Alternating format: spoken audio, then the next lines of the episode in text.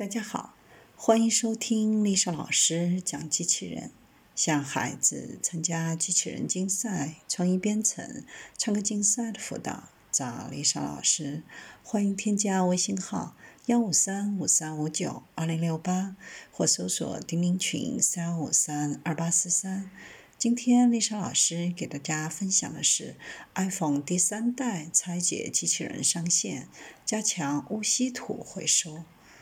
苹果公司二零二零年环境保护进展报告推出了一项十年计划，将在二零三零年全面实现业务、生产供应链、产品生命周期百分之百碳中和。这意味着以后每一部售出的苹果设备都将不会对气候造成任何影响。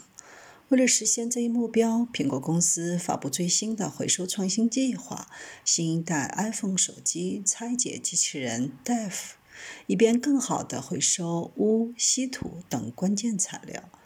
稀土和钨分别被誉为工业味精和工业牙齿，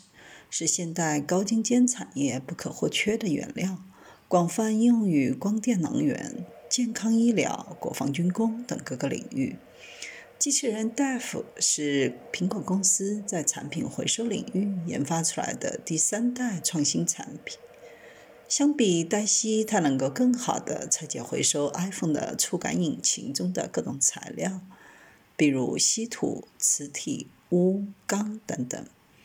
二零一八年，苹果公司推出第二代拆解机器人 Daisy，可将回收旧设备进行彻底拆卸，对铝、铜、钴、锡、金、钯等金属材料进行回收再利用。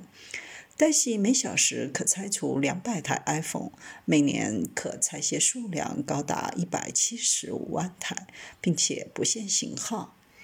得益于 Daisy，苹果公司通过材料循环再用而免于埋田的电子废物超过了4.7万吨。在2019年发布的所有 iPhone、iPad、Mac 以及 Apple Watch 等硬件产品都采用了再生材料制造，其中 iPhone 的触感引擎采用了百分之百再生稀土元素，开创了苹果及所有智能手机的先河。通过产品设计和回收创新，苹果公司在2019年减少了430万吨的碳。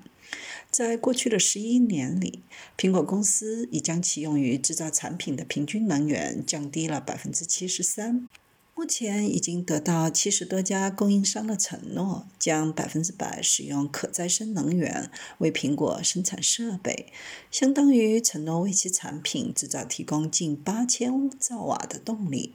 如果能够实现，全球每年将减少超过一千四百三十万吨的二氧化碳，相当于每年减少三百多万辆汽车上路。